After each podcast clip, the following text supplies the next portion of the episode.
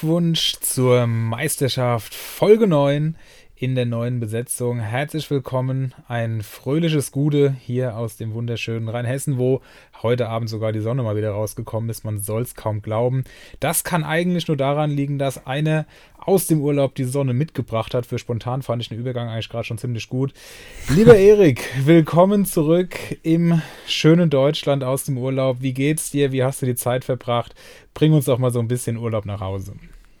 Moin, moin und Gude aus Frankfurt, auch von meiner Seite. Ja, ich bin wieder da aus Nordspanien. Ich, habt es ja mehrfach im Podcast gesagt. Ähm, war ein super Urlaub, 10 von 10 kann ich wirklich sagen. Ähm, viel passiert, wir sind viel rumgefahren mit dem Mietwagen und ich hatte immer viel Communio auf dem Handy zum Leide meiner Freundin, aber sie hat es dann ganz gut verkraftet. Immer schön Podcast gehört auf den längeren Autofahrten, euch natürlich gehört. War echt richtig, richtig stark, hat mir gut gefallen. Und ja, Nordspanien war super. 25 Grad, man konnte wandern, schwimmen, gut essen gehen, Biere trinken, wie ihr das ein oder andere äh, Bild ja von mir bekommen habt. Also ich wollte gerade sagen, es, es waren viele Biere zu sehen, das hat mir schon mal sehr gut gefallen. Und auch darüber hinaus. Also, mein lieber Mann, da war ich doch durchaus ein bisschen neidisch. Aber natürlich sei es dir von Herzen gegönnt. Und äh, umso schöner, dass du jetzt ausgeruht und top erholt hier wieder deine Expertise vorbringen kannst und uns alle hier an dieser auch teilhaben lässt. Das freut mich sehr. Ja, gerne hätte ich jetzt auch unseren dritten Mann im Bunde begrüßt. Allerdings ist hier die Nachtschicht dazwischen gekommen. Das ist äh, das Problem, wenn man in einem sozialen Beruf arbeitet, was Henrika neben seinem Studium tut. Deswegen müssen wir ihn heute leider, leider entschuldigen. Trotzdem versuchen wir natürlich seinen Ausfall, auch wenn das natürlich nur sehr schwer ist, so einigermaßen zu kompensieren.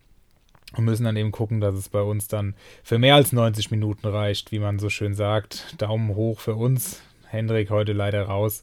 Da geht der Daumen runter. Aber nächste Woche ist er hoffentlich wieder für euch und für uns vor allem da. Ja, du hast gesagt, ähm, du hast dich auch in Spanien mit Comunio beschäftigt. Wie sieht es denn momentan so aus? Ich habe, als ich die Tabelle in Liga 1 gecheckt habe, doch mal äh, sehr erstaunt reingeschaut. Ja, es gibt gute Neuigkeiten und schlechte Neuigkeiten. Die guten Neuigkeiten sind, ich bin nicht letzter und die schlechten Neuigkeiten sind, ich bin vorletzter. aktuell, aktuell Platz 17 in der besten Communio-Liga der Welt. Das spricht jetzt nicht unbedingt für mich. Ich habe 38 Punkte geholt aus drei Spieltagen. Habe echt, ähm, ja, Probleme mit dem Kader. Ich habe Probleme, elf Spieler zusammenzubekommen, seit drei Spieltagen schon. Ich gehe viel auf Marktwert, probiere viel Gewinn zu generieren und dafür habe ich halt ein echt krasses Lack auf Punkte. Ähm, das sieht wirklich nicht gut aus und jetzt auch sowas wie ein Schwolo im Tor, das hilft gerade nicht weiter. Also es kann eigentlich nur besser werden bei mir. Wie läuft es bei dir? Ja, bei mir könnte es auch besser sein. Am Spieltag jetzt 27 Punkte geholt, damit insgesamt, ich glaube, auf Platz 6. Also es ist alles noch nicht so ganz Gold, was glänzt. Auch Stramboli hängt im Mittelfeld fest, glaube ich, auf Platz 8 oder 9. Also hier schlägt sich unser Podcast-Team alles andere als gut, aber wir sind doch sehr optimistisch, die Länderspielpause gut zu nutzen und dann aus dieser gestärkt zurückzukommen. Wenn ich deinen Kader so sehe, sieht das doch eigentlich gar nicht so schlecht aus, zumindest in der Spitze.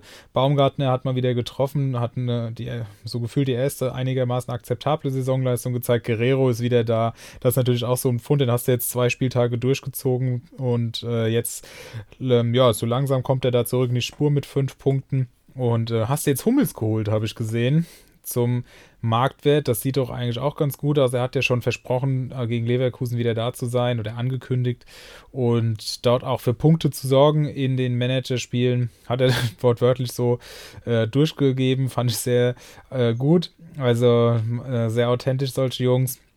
Und er soll sich auch definitiv darauf konzentrieren. Dann ist er auch von seiner Scheidung abgelenkt. Ich denke, das wird auf jeden Fall helfen. Und wenn dann in deinem Sturm auch der große Piontek, über den wir uns schon die Köpfe heiß diskutiert haben in unserer Gruppe, zurückkehrt, dann ist das mit Onisivo und Klos doch auch gar nicht so schlecht besetzt. Also Schwolo wird sicherlich auch nicht jede Woche Minus holen. Äh, werden wir auch nochmal drauf zu sprechen kommen, gleich auf Torhüter. Und ja, dann bin ich doch auch zuversichtlich, dass das in den nächsten Wochen wieder bergauf geht. Das wäre ja wirklich schlimm. Also damit können wir sicherlich auch keine Hörer gewinnen, wenn wir hier so Kraupenmann-Mikrofone haben. das ist hart. Aber es ist leider wahr. Und ich muss aber sagen, ich bin ziemlich entspannt, ja. Also es ist nicht so, dass ich hier irgendwie Angst habe, mich da unten äh, festzusetzen. Dafür ich, bin ich mit meinem Kader zu zufrieden. Dafür habe ich auch einfach zu gute Jungs im Kader. Was mir einfach fehlt, sind gerade elf Stammspieler. Und auch mal ein Spieler, ähm, der mit zwei Punkte holt konstant. Den habe ich halt gerade noch nicht. Ich habe halt gerade nur irgendwie was steigt oder schon als Big Gun geplant ist. Oder dann habe ich halt auch mal Sichos, der gut performt. Aber irgendwie reicht es dann noch nicht. Hat noch nie für mehr als 20 Punkte gereicht und da muss ich was tun. Hummels werde ich nur nutzen, um ein bisschen Gewinn zu generieren. Und dann habe ich noch gute 10 Millionen zu reinvestieren über die Länderspielpause und da wird sich noch was tun. Da werde ich noch ein, zwei Fische an Land ziehen und dann wird das schon werden. Klar, und man muss ja auch sagen, natürlich immer auch so, so leicht äh, am Anfang der Saison zu sagen, das ist noch alles eng, aber es ist halt einfach so. Es sind 52 Punkte auf Platz 1, den aktuell der W noch besetzt. Herzlichen Glückwunsch erstmal dazu. Das ist doch ein sehr gelungener Start. Also da ist ja noch, noch lang nichts verloren und da muss natürlich äh, jetzt zeitnah was passieren. Aber es muss eben auch was passieren. Aber wenn bei dir nicht, bei wem dann sonst? Ja. ja. Und es pass passiert ja auch gerade allgemein sehr viel. Ich meine, Heute ist Deadline Day. Wir nehmen am ja. 31.08. auf und es gibt so viele Transfers in der Bundesliga. Es gibt so viel Potenzial, Marktwertgewinne zu erwirtschaften, den einen oder anderen Stammspieler einzuheimsen und über Länderspielpause kann man allgemein immer ganz gut die Zeit im Minus verbringen. Also ich bin wirklich super zuversichtlich und äh, will die Phase jetzt auch nutzen, ja. Sehr gut, gut, dass du es ansprichst. Wir haben ja gerade eben auch schon im Vorgespräch so ein bisschen drüber gefachsimpelt. Heute ist wirklich nochmal enorm viel passiert. Gestern ging es schon los mit diesem Luke Bacchio-Transfer, den niemand hat kommen sehen. Aber das wäre jetzt auch vermessen, haben wir gesagt, wenn wir das beurteilen, wer da jetzt bei den Mannschaften sich durchsetzen soll. Es sind ja auch wirklich viele Spieler gewechselt von eher äh, schlechteren Vereinen zu eher schlechteren Vereinen. Aber das muss man halt einfach abwarten. Deswegen wollen wir das heute inhaltlich nicht groß besprechen. Aber ihr wisst natürlich als erfahrene Manager da draußen, dass ihr alle Spieler, die jetzt gewechselt sind, definitiv einzupacken habt. Und sind, kommen die euch noch so schlecht vor, egal ob Belfodil oder Griesbeck oder Edmilson Fernandes, wie sie alle heißen, packt die ein und äh, nehmt da Geld mit. Also das ist natürlich ganz klar, aber ich denke, das müssen wir nur den wenigsten erklären. Trotzdem gibt es auch Spiele, auf die wir schauen müssen. Das sind die heißen Eisen, aber das werden wir gleich tun. Wir fangen, würde ich sagen, einfach, wie wir es so häufig tun, mit der Transfershow an und schauen uns mal so ein bisschen um, was in unseren Ligen passiert ist. Bist du dabei, Erik? Ich bin dabei, ich habe Bock. Lass uns loslegen. Here comes the. Here we go. Money talk. Here comes the money. Money, money, money. dollar, dollar. Dollar, dollar. Ja, und damit das Ganze hier nicht zu ungewohnt startet, würde ich doch direkt sagen, holen wir Stramboli einmal mit rein. Eine Sprachnachricht musste er uns dann doch, ja, die war er uns dann doch noch schuldig, denn er hat einen interessanten Transfer getätigt, konnte sich von dem Mitspieler El Pistolero, der auch einen sehr erfolgreichen Start in Liga 3 hingelegt hat, Brunlasen sichern für, und da wird man doch ganz schwindelig, wenn man das hört, 8,4 Millionen. Was ist da los? Der Markt komplett überhitzt, hat man das Gefühl. Ja, heute ist er 8,0 Millionen wert, hat 7, 8 und 4 Punkte geholt. Und was Stramboli dazu sagt, das wollen wir uns zunächst einmal anhören. Ja, hallo ihr zwei. Heute mal in anderer Rolle. Ähm, ich kann ja leider heute nicht am Podcast teilnehmen. Ich habe nämlich Doppelnachtschicht, sage ich mal. Ähm, von daher ist es leider nicht möglich. Sehr schade, aber ihr beide werdet das auch sehr gut machen. Ich weiß das. Und äh, ja, ich wollte kurz erklären, warum ich den äh, Brün Larsen für 8,4 Millionen geholt habe von unserem Tabellenführer El Pistolero.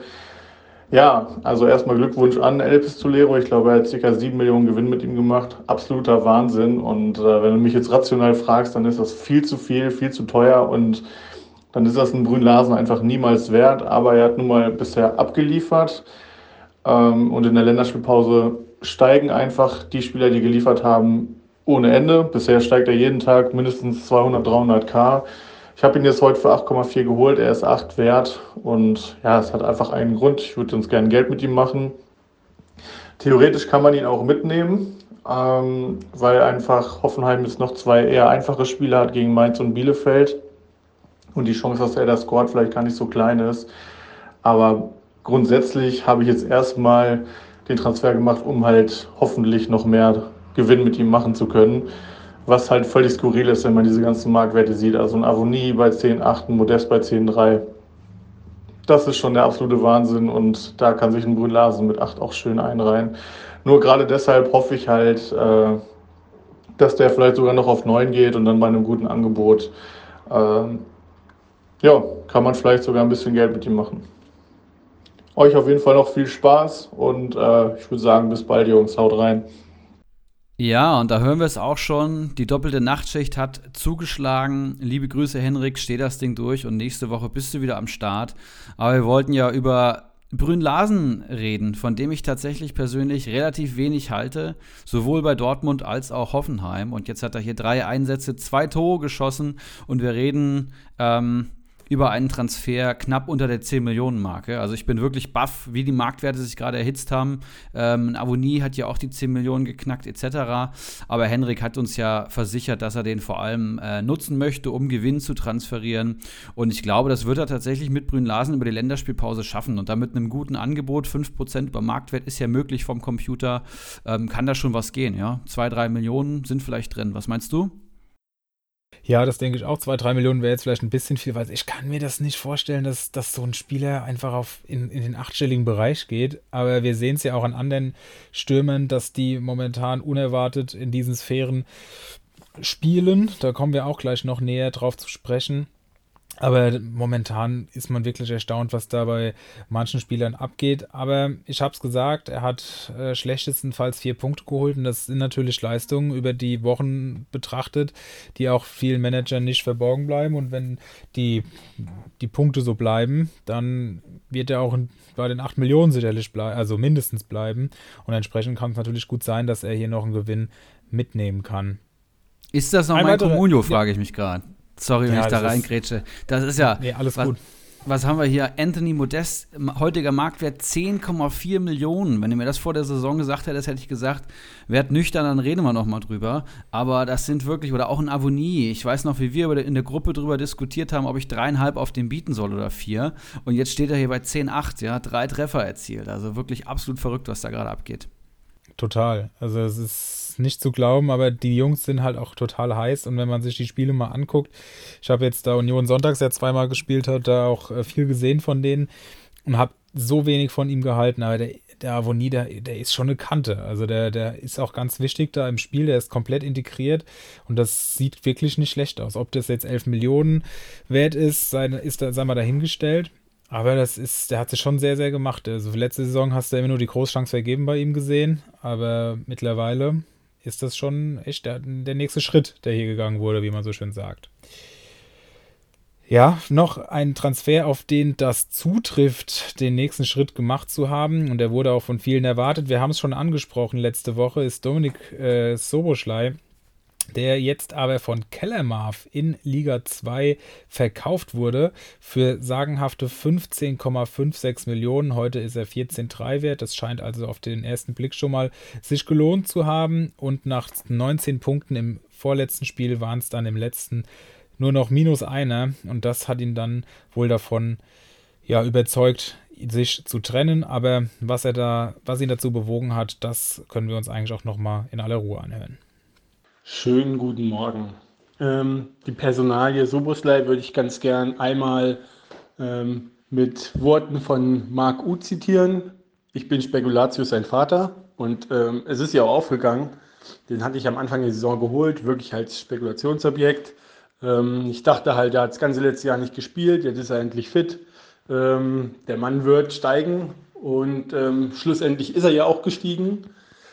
Äh, ich habe jetzt 7,2 Millionen mit ihm gut gemacht und ähm, er darf jetzt auch mein Team wieder verlassen. Ich hätte halt ganz gern jemanden, der ähm, konstanter punktet. Klar, die 19 Punkte waren richtig gut und der folgende Marktwertanstieg äh, auch. Aber jetzt im Spiel gegen Wolfsburg war er ziemlich blass und das hat man auch in den äh, Punkten schlussendlich gesehen mit minus 1. Und im allerersten Spiel von Leipzig gegen Mainz war er genauso blass. Ähm, die Tore, die er gemacht hatte, waren ja vorher auch nur Standards. Und ja, ich, ich weiß nicht. Also ist ein guter Mann, der wird auch seine Punkte holen, der wird auch wieder besser spielen, aber ich wollte jetzt einfach die 7,2 Millionen mitnehmen und mir dafür irgendjemanden holen. Ich habe mir jetzt erstmal eingetauscht, fast 1 zu 1 gegen Marco Reus, den ich vielleicht aber dann auch nochmal äh, weiter transferieren werde und mir jemand anders holen. Ähm, aber ich denke doch, Marco Reus ist auch relativ wertstabil, deswegen. Also es war einfach nur Spekulationsobjekt und das ist voll eingeschlagen. Und jetzt nehme ich die Million mit und ziehe weiter. Ja, interessante Entscheidung da von Kellermarv, Soboslai, ja, einer der Hype-Spieler schon der, der äh, Vorsaison, beziehungsweise ähm, der Vorbereitung. Und jetzt hat er ja dieses Sensationsspiel gegen Stuttgart gehabt. Das habe ich mir in Spanien auch ähm, teilweise reingezogen am Handy und konnte es nicht fassen, was der für eine Schusstechnik hat. Aber ich glaube, es war absolut richtig, sich hier zu trennen und auch einfach mal die Kohle einzustreichen. Ich glaube, das machen viele Manager bei uns zu wenig, weil sie dann denken, ist das ein geiler Kicker, den muss ich unbedingt halten. Ähm, aber ich denke, das ist ein guter Peak. Kann mir auch noch vorstellen, dass er noch weiter ähm, steigt. Aber der Gewinn ist schon mal eingestrichen und Reus ist sicherlich mit seinen 19 Punkten und der starken Leistung der, des BVBs in der Offensive gerade auch eine Top-Anlage. Ich glaube, auch langfristig wird ein Reus über die Saison mehr Punkte holen als Soboslai und so hat er sich mal eine schöne Big Gun ertradet und äh, ja, festigt seine Tabellenführung in Liga 2, zu der, zu der man ihm äh, hier mal gratulieren kann. Richtig, richtig stark bisher. Auf jeden Fall, also das ist sehr überzeugend. Hatte einige Spieler mit sehr, sehr gutem Auge geholt, unter anderem auch Keins und Modest. Also wer dieses Trio dann vor der Saison sich geschnappt hat, der steht natürlich irgendwo entweder nah an der Tabellenspitze oder eben wie Kellermaff ganz weit oben auf Platz 1. Das ist aller Ehren wert und muss man wirklich ganz fairerweise anerkennen. Ja, ich habe da gar nicht viel hinzuzufügen. Ähm, Reus hat er ja gesagt, verkauft er vielleicht auch wieder, wenn er was anderes findet, aber sicherlich auch eine gute Alternative, äh, mit der es auch, halt auch schon über viele Jahre gezeigt hat, dass er es kann, wenn er nicht gerade wieder verletzt ist. Was allerdings bei Reus, äh, ja, lasse ich das auch nicht immer durchgehen, dass man sagt, er ist immer nur verletzt, weil das sind auch, wenn man es sich genau anschaut, häufig die Verletzungen nicht aufgrund von körperlichen Schwächen zurückzuführen, auf, aufgrund auf körperliche Schwächen zurückzuführen, so. Und ähm, sondern einfach durch Fouls. Aber das ist eine andere Diskussion. Worüber ich mit dir gerne noch diskutieren würde, Erik, sind, wir haben es jetzt schon angesprochen, einige Spieler, die aufgrund dieses Hypes aus den ersten drei Spielen, unter anderem haben wir es schon gesagt, Brunlasen, Modest, Avonie, aber auch Simakan, ähm, ob du eher mit denen gehen würdest oder mit vergleichbaren Spielern, die es eben auch schon gezeigt haben, dass sie es über eine ganze Saison können. Ich habe als Beispiel Brun Larsen, der bei 8 Millionen steht und 19 Punkte geholt hat, gegen Hazard, der bei 8,05 Millionen, also quasi 1 zu 1 steht und im ersten Spiel 10 Punkte geholt hat, dann verletzt war und jetzt aus dieser Verletzung allmählich zurückkommen sollte. Für wen würdest du dich hier entscheiden? Ja, also wie gesagt, ich bin kein großer Brünn-Larsen-Fan. Jeder, der den mal Fußball spielen sehen hat, sieht jetzt nicht unbedingt Vergleichbares. Ne? Wenn man dann, ähm, also Vergleichbares mit, mit Hazard, ist ein ganz anderer Spielertyp und Hazard hat sich natürlich schon deutlich häufiger bewiesen, spielt bei Dortmund. Ich glaube, wenn er sich nicht verletzt hätte, hätte er auch weiter formalen den Vorzug erhalten. Und äh, ja, das 4-1-2-1-2 ähm, kommt ihm, glaube ich, zugute und ich würde mich ganz klar für Hazard entscheiden. Ja? Hazard sehe ich bei einem Tor dann direkt wieder über 10 mit dem Potenzial, Dortmunder Stammspieler zu sein in einer brutalen Offensive. Und was ist Brünn Larsen? Ja, Brünn Larsen ist eine Überraschung ähm, der ersten drei Spieler. Man wird sich natürlich auf ihn einstellen, auch auf die, die Stärken, die er jetzt gezeigt hat. Und ich glaube nicht, dass er den Marktwert langfristig halten kann. Also da gehe ich mit der langfristigen Lösung und gehe auf Hazard. Interessant auch, dass die einfach beim exakt gleichen Marktwert stehen. Wenn das einer vor vier Wochen gesagt hätte und nicht, weil Hazard irgendwie Kreuzbandriss hat und deswegen noch bei drei Millionen steht, sondern einfach, weil ja, die beiden sich aufgrund von Brünlasens Leistung angenähert haben. Total, total krass. Okay, Modest und äh, beziehungsweise Avonie stehen beide so um die 10,5 Millionen rum, bisschen mehr, bisschen weniger und haben 20 beziehungsweise 19 Punkte geholt. Gegen Stindl, der bei 11,3 Millionen steht, also ein Hauch teurer ist, aber erst sieben Punkte geholt hat. Für wen würdest du dich hier entscheiden? Das ist eine super schwierige Frage, muss ich sagen, denn Modest, ja, ist ja symptomatisch für den erstarkten ersten FC Köln unter Steffen Baumgart. Ja, das heißt, da ist jetzt, wurden jetzt nicht einfach nur random Tore erzielt, sondern der erste FC Köln hat, glaube ich, die größte Wandlung im Vergleich zur letzten Saison bisher hingelegt. Und Modest ist praktisch der Nutznießer, der da vorne im Sturm absolut gesetzt sein wird. Also Trainer und Spieler verstehen sich super. Modest hat in der Liga auch schon richtig abgerissen. Und Köln macht für mich jetzt nicht den Eindruck, dass sie stark einbrechen. Ob der sich langfristig bei 10,5 Millionen halten wird, muss man abwarten. Aber ich traue ihm durchaus wieder 10 bis 15 Tore zu. Und dann ist er ja, ein absoluter Top-Stürmer, würde ich sagen. Und Avonie genau das Gleiche. Äh, der straft mich Lügen, ja. Also ich bin auch der Meinung, dass das der größte Chancentod der letztjährigen Saison war. Und äh, jetzt steht er hier bei drei Saisontoren, 10,8 Millionen wert, äh, trifft in der Euro-Quali, trifft in den Vorbereitungsspielen, ist der Rekordeinkauf und ist da absolut gesetzt neben Kruse und auch Union Berlin. Die ähm, strafen uns jedes Jahr Lügen, die spielen unfassbar konstant, die spielen auch jetzt wieder ihren Union-Fußball und ein Avonie wird sicherlich zweistellig treffen diese Saison. Das, da führt gar kein Weg dran vorbei. Und dann, ja, muss ich sagen, hat sich ein Stindel noch nicht bewiesen, genau wie ganz Gladbach. Und das ist eben auch symptomatisch. Ähm, Stindl überzeugt mich nicht. Ich würde da wahrscheinlich, wenn ich mich von den dreien entscheiden müsste, mit, mit Avonie gehen. Wow, krass. Wer hätte gedacht, wenn man das am, am Wochenende vor dem Bundesliga-Start oder am Wochenende des Bundesliga-Starts gesagt hätte und man wäre zu dieser Entscheidung gekommen, ich glaube, man hätte einen für verrückt erklärt. Ich, ich persönlich muss sagen, ich würde irgendwo doch noch Stindel das Vertrauen aussprechen, aber es ist halt immer schwierig, auf die Spieler zu setzen, die so ein bisschen im Formtief sind. Aber ich traue Gladbach einiges zu und hoffe auch einfach, dass die über die Länderspielpause sich so ein bisschen stabilisieren und dann die Saison spielen, die man ihnen vorher attestiert hat, ohne Dreifachbelastung, weil die geht ja dann auch erst nach der Länderspielpause für die ganzen Clubs da oben los. Und entsprechend startet dann die Saison auch so ein ganz klein bisschen nochmal neu, weil sich dann auch Vereine wie Wolfsburg erst nochmal beweisen müssen, die ja bisher auch über allen Erwartungen spielen. Zu guter Letzt noch eine Frage, die ich persönlich super spannend finde, weil ich einfach Simakin unfassbar geil finde. Also ich habe ihn zum Glück bei Comunio und bei Kickbase. Ähm, bin deswegen auch so ein bisschen so ein Fanboy und bin mal gespannt, da eine neutrale Meinung zu hören. Habe ihn auch am Sonntag spielen sehen, bis auf die Phase nach der Halbzeit, wo auch das Tor gefallen ist. Die, die habe ich leider verpasst, wegen Abendessen. Das muss natürlich auch ab und zu mal sein. Aber die, das, was ich von ihm gesehen habe, also das ist schon brutal stark, was der mitbringt, sowohl am Ball als auch gegen, gegen den Ball in der Abwehr.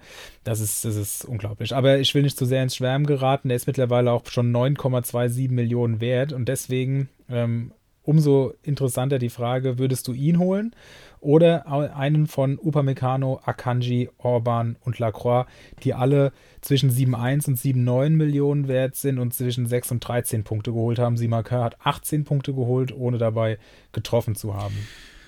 Super schwierige Frage, aber man muss natürlich sagen, dass Simon K. in der Leipziger Verteidigung momentan der ist, der absolut heraussticht, sowohl von der Leistung auf dem Platz als auch mit den Punkten. Also sechs Punkte gegen Wolfsburg, obwohl sie 1-0 verloren haben, da ist dann schon kein zu Null Bonus mehr drin. Ist, glaube ich, Wahnsinn. Oder ist das Tor später gefallen? Weiß ich nicht. Ähm, Stuttgart haben sie 4-0 gewonnen, da holt er acht starke Punkte und gegen Mainz bei einer 1-0 Niederlage holt er auch einfach vier Punkte. Und äh, der Mann ist halt 21, ne? Also also da ist auch noch sehr, sehr viel Potenzial. Für mich wirkt er fast besser als Upamecano, äh, bevor er gegangen ist. Und ich würde tatsächlich ganz klar mit Simakar gehen. Ich finde den richtig krank und alle anderen müssen erstmal beweisen, dass sie die Leistung regelmäßig auf den Platz bekommen. Ähm, in Orban lebt natürlich auch so ein bisschen von seinen Toren und von seiner Zweikampfstärke, aber momentan ist eben Simakar da der Abräumer und äh, wenn das so weitergeht, ist er sein Geld auch wert. Also 9,2 Millionen. Wenn du hier den 6er PPS in der Innenverteidigung kriegst, äh, mit ein paar Kopfballtoren vielleicht noch. Jetzt kommt der große FC Bayern am 11.9 Punkten und dann heißen die Gegner Köln, Hertha und Bochum. Da kann er auch mal 20 Punkte ohne Tor holen. Oder hat er jetzt schon, ja. Also er ist schon krank. Ja, und ähm, du weißt ja, wie das ist, wenn man die Spieler in den Spielen hat, dann guckt man da ja noch genau hin oder noch mal genauer hin. Und er hat auch in allen drei Spielen ähm, mindestens eine extrem gute Torchance gehabt. Ähm, also ich würde fast wetten, dass der bis zur nächsten Länderspielpause sein erstes Tor schießt. Also da bin ich fest von überzeugt. Und wie gesagt, er hat in allen drei Spielen wirklich eine hervorragende Torchance gehabt nach einer Ecke. Und bin da wirklich sehr, sehr guter Ding und bin auch gespannt, ob er jetzt zwei Millionen mehr wert ist als die arrivierten Kräfte, die ich vorgelesen habe. Muss man einfach abwarten. Das ist natürlich jetzt auch so ein bisschen Kaffeesatzleserei, deswegen machen wir das ja auch. Das machen wir den ganzen Podcast im Prinzip. Aber ähm, was er bisher gezeigt hat, ist sehr, sehr, sehr stark und ich würde auch für 9 Millionen noch auf jeden Fall ihn in den Einkaufswagen schmeißen. Ja, genug dazu. Äh, wir schließen die Transferschau und ich würde einfach mal das äh, ja, digitale Mikrofon an dich weitergeben, weil du hast ja auch noch einiges vorbereitet, wie ich gesehen habe. Ja, ich dachte mir in der heutigen Folge, ich bin wieder aus dem Urlaub da, da können wir gleich mal ein bisschen was abbrennen. Und ähm, ich habe die Spielplananalyse mitgebracht, die ich mit Florian ja regelmäßig mache. Und wir haben eine ähm, ja, eine Auswertung der kommenden fünf Gegner ab Spieltag 4 der Bundesligisten. Ähm, da werde ich die Grafik nach der Podcast-Folge auch irgendwann wieder in unsere Facebook-Gruppe hauen. Glückwunsch zur Meisterschaft. Gerne einfach mal bei Facebook in der Suchleiste eingeben und da mal reinkommen. Mittlerweile eine, ja, super etablierte Diskussionsplattform für Communio Insider, das kann ich euch schon mal sagen. Kein sinnloses Gehype wie auf Liga Insider, sondern richtig fundierte Beiträge, tolle Umfragen und ich gucke jeden Beitrag mittlerweile an, der da reinkommt. Also es ist echt High-Quality-Content und richtig viele Experten und da haue ich die Grafik dann auch nochmal rein. Ähm, aber da wollen wir gleich drüber sprechen, Spielplananalyse und wir wollen natürlich, äh, Felix, und das haben wir noch gar nicht angekündigt, ähm, den Nachfolger des Kyler Cups auslosen. Ja? Das heißt, der Kyler Cup war ja letzte Saison unsere große Champions League, in der alle ähm, 56 Manager letzte Saison gegeneinander in K.O.-Duellen angetreten sind, ligenübergreifend ähm, an, ich glaube, sechs Spieltagen und das wollen wir diese Saison auch wieder machen und wir haben hier die große Ehre im Podcast ähm, auch wieder zu losen und das Ganze zu kommentieren und um die externen Zuhörer damit nicht gleich am Anfang zu sehr zu, ähm, zu stressen, machen wir das, packen wir das ans Ende und ähm, wir werden praktisch die, die Folge nochmal aufnehmen und dann ballern wir hinten dran die Live-Auslosung mit ähm, dem Spielmodus, den wir dieses Jahr spielen und äh, natürlich den, den ersten 27 Partien ähm, von Runde 1. Sehr, sehr geil. Ich bin schon richtig heiß drauf, bin gespannt, wen man dazu gelost bekommt. In einem Spiel ist bekanntermaßen alles möglich, sowohl was Überraschungen im Positiven als auch im Negativen betrifft. Also das wird gleich schon wieder richtig abgehen und ich glaube, wir haben uns für den fünften Spieltag, oder? Entschieden, an dem es dann losgeht. Also der zweite nach der Länderspielpause wird der erste in dem neu gegründeten Pokal sein, für den wir nach wie vor einen Sponsor suchen. Also Leute, falls ihr jemanden kennt, der äh, ja in seinem Werbebudget noch ein kleinen, kleines, kleines, eine kleine Lücke hat, dann doch einfach gerne mal melden, sodass wir davon kleine Pokale und äh, Preise vor allem, große Pokale und kleine Preise für die Gewinner ähm, besorgen können. Ja, super Aufruf, sehr gerne. Und ähm, wir starten jetzt aber mit der Spielplananalyse. Ähm, und Florian und ich schauen uns ja immer mit einem kleinen Algorithmus an, ähm, ja, wie die momentane relative Mannschaftsstärke einer Mannschaft ist. Ja, und dazu schauen wir uns natürlich einfach die Tabelle an. Jetzt klingelt hier das Handy von meiner Freundin im Hintergrund. Und diese Auswertung habe ich euch mitgebracht, die kommenden fünf Gegner ab Spieltag 4. Ähm, und die Simulation, der Algorithmus funktioniert, indem wir uns einfach den aktuellen Tabellenplatz ähm, anschauen, den gewichten mit einem gewissen Faktor und wir äh, gewichten die Durchschnittsstärke der nächsten fünf Gegner, ja, anhand, anhand der aktuellen Form und des Tabellenplatzes. Das heißt, jede Mannschaft bekommt eine relative Mannschaftsstärke zugewiesen und jede Mannschaft erhält eine Durchschnittsstärke der nächsten fünf Gegner und man kann so einfach schauen, wo sind große Gaps aus der eigenen aktuellen relativen Mannschaftsstärke und der Durchschnittsstärke der nächsten fünf Gegner.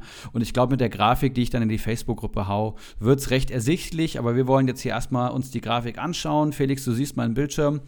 Ähm, du siehst gleich die Ausschläge ähm, Wolfsburg momentan mit der höchsten relativen Mannschaftsstärke, drei Spiele, drei Siege und ähm, tatsächlich auch mit dem besten Programm ja, in den nächsten fünf Spielen. Und wenn du dir die nächsten fünf Gegner anschaust, dann sehen wir hier Fürth, Frankfurt, Hoffenheim, Gladbach und Union Berlin. Also Fürth natürlich aktuell schwach gestartet, schwierige Gegner, die haben nur eine relativ geringe Mannschaftsstärke. Frankfurt schlecht gestartet, Hoffenheim irgendwo so in der Mitte, aber eigentlich schon ganz gut gestartet, die spielen guten Fußball. Gladbach natürlich unter jeder Erwartung und Union Berlin auch so im Mittelfeld aktuell gelistet von der Tabelle. Was hältst du von dem Wolfsburg-Programm? Das ist sehr, sehr interessant, vor allem, weil du ja auch logischerweise und auch völlig zu Recht dich ähm, sehr gerne auf Statistiken verlässt. Und hier finde ich, deckt sich die Statistik nicht mit dem Bauchgefühl. Aber bei Wolfsburg ist das sowieso ganz anders als äh, ja, das Bauchgefühl vor der Saison war auch schon schlecht. Jetzt haben sie uns eines Besseren belehrt, aber führt, okay, klar, nach der Länderspielpause, da sollte man alle Wolfsburger einpacken, die man bekommen kann. Da wird es richtig abgehen weil da auch noch nicht die Champions League begonnen hat. Aber die fängt dann an und dann sind Frankfurt und auch Gladbach Mannschaften, die deutlich zu schlecht dastehen als das, was sie eigentlich können. Und äh, auch Hoffenheim hat stärker gespielt. Die haben jetzt gegen Dortmund unglücklich verloren. Und ähm, entsprechend denke ich, dass da auch einiges drin sein kann. Also die Mannschaften, gegen die sie spielen, können, klingen in, deinem, in deiner Rechnung leichter, als sie in Wahrheit sind. Aber ich bin da sehr gespannt und man darf Wolfsburg ohnehin nicht, äh, ja, wie soll ich das sagen? Muss man sowieso nochmal gesondert betrachten. Ja, unterschätzen, aber man muss ja auch gesondert betrachten, eben aufgrund dieser ungewohnten Vierfachbelastung durch die Champions League. Äh, Vierfach, Dreifachbelastung, oh Gott. Dreifachbelastung in der Champions League. Vielleicht müssen die bei VW nochmal ans Band, die Spieler, dann ist es eine Vierfachbelastung, aber ja. Das kann natürlich sein. Ja, ja. ist interessant. ähm, Frankfurt-Gladbach natürlich ja deutliche Unterperformer und wenn die normal performt hätten, würde ich sagen, ist das sogar ein recht schwieriges Programm. Aber Frankfurt und, und Gladbach sehe ich momentan gegen jeden Gegner eigentlich irgendwie schlecht aussehen. Kommt mir zumindest so vor, leider. Ja, ganz kurz, wo wir es gerade von Frankfurt haben, äh, was sagst du dazu, dass Kostic jetzt doch bleibt nach seinem Streik? Ah, da könnte ich natürlich jetzt hier monologisieren. Ich habe meinen äh, Lieblings-Video-Fußball-Podcast äh, eben schon angeschaut. Fußball 2000, ähm, beste Frankfurt-Podcast, den es gibt. Und ähm, die haben auch darüber debattiert und ich kann mich deren Meinung eigentlich vorbehaltlos anschließen. Das ist halt Philipp Kostic, und der hat halt einfach einen Stein im Brett. Der hat jetzt hier drei Jahre alles abgerissen, was geht. Musterprofi durch und durch. Nie auch nur eine schlechte Aktion gehabt in drei Jahren. Und jetzt, ähm, ja, hat ihm wahrscheinlich der Berater nochmal gut zugeredet und er hat irgendwie ein bisschen Panik bekommen. Es kam ja auch die ganze Zeit kein Stürmer, kein Abnehmer für seine Flanken und da hat er bestimmt seine Fälle so ein bisschen davon schwimmen sehen. Ich meine, er will auch bestimmt nochmal ein bisschen Geld verdienen, seinen letzten großen Vertrag. Aber ich glaube, wenn er jetzt bleibt und Glasner wird ein längeres Gespräch mit ihm führen, das hat er schon angekündigt. Und er sagt, sorry, sorry, sorry, liebe Eintracht, ähm, ist blöd gelaufen, ich bin jetzt aber da und gebe alles für den Verein. Dann würde er innerhalb von zwei, drei Spielen auf links wieder gesetzt sein und dann würde er auch wieder liefern. Aber ja, ist Philipp Kostic, ja. Ja, vor allem, wenn, wenn die ersten Scorer wieder kommen, ist sowieso alles vergessen. Also das ist ja ganz klar. Gerade wenn man sieht, dass er eigentlich ein absoluter Fanliebling die ganze Zeit war. Ich denke, dann sind die Fans auch bereit, ihm das zu verzeihen. Aber zurück zum Thema. Was steht, wer steht hinter Wolfsburg? Hinter Wolfsburg, hinter Wolfsburg steht der VfL Bochum, der tatsächlich auch ähm, nur eine eigene relative Mannschaftsstärke von 8 momentan hat. Kommt natürlich durch die Tabelle. Ähm, und die Durchschnittsstärke der nächsten fünf Gegner ist ungefähr bei 7. Das heißt, in unserer Modellierung knapp ähm, etwas schwieriger die Gegner als beim VfL Wolfsburg. Und die Gegner, die lese ich jetzt einfach mal vor. Als nächstes kommt Hertha BSC, das Tabellenschlusslicht. Ähm, drei Spiele, drei Niederlagen.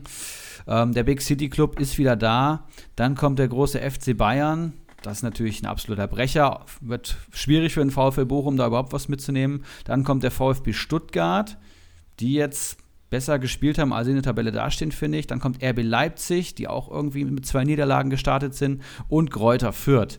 Also auch ein gemischtes Programm. Zwei Big Guns mit Bayern und Leipzig, aber auch Hertha, Stuttgart und Fürth. Was meinst du? Ja, ich denke, da ist nicht viel zu, zu sagen. Man muss jetzt natürlich gucken, wie es bei Hertha weitergeht, wie es bei Stuttgart weitergeht. Ähm, weiß gar nicht, ob Stuttgart heute noch einen Stürmer bekommen hat. Ähm, aber das muss man dann einfach schauen. Aber Bayern und Leipzig sind natürlich tendenziell Programme äh, oder auch Gegner, gegen die Bochum keine Punkte holen sollte. Aber wir müssen da einfach mal abwarten. Es ist interessant zu sehen, dass dann, dass wir jetzt mit Wolfsburg und Bochum zwei Mannschaften ganz oben haben, die laut Statistik das einfachste Programm haben. Und trotzdem muss man irgendwie drüber diskutieren. Es ist sehr, sehr interessant, wie sich so ein bisschen. Ja, wir überlegen die, ähm, oder es gibt die Überlegung, dass äh, diese Simulation hier noch anhand von erzielten Communio-Punkten und zugelassenen Communio-Punkten ähm, vom, vom Team zu machen. Ja? Das heißt, jedes Team das wäre ja, natürlich. Es ja so und so viele Punkte pro Spieltag und jedes Team lässt auch so und so viele Kommunio-Punkte zu. wenn du da draußen eine relative Teamstärke plus eine Form errechnen kannst und das modellierst, bist du sicherlich noch viel genauer auf Communio äh, bezogen, aber da werde ich mich mit Florian dran setzen.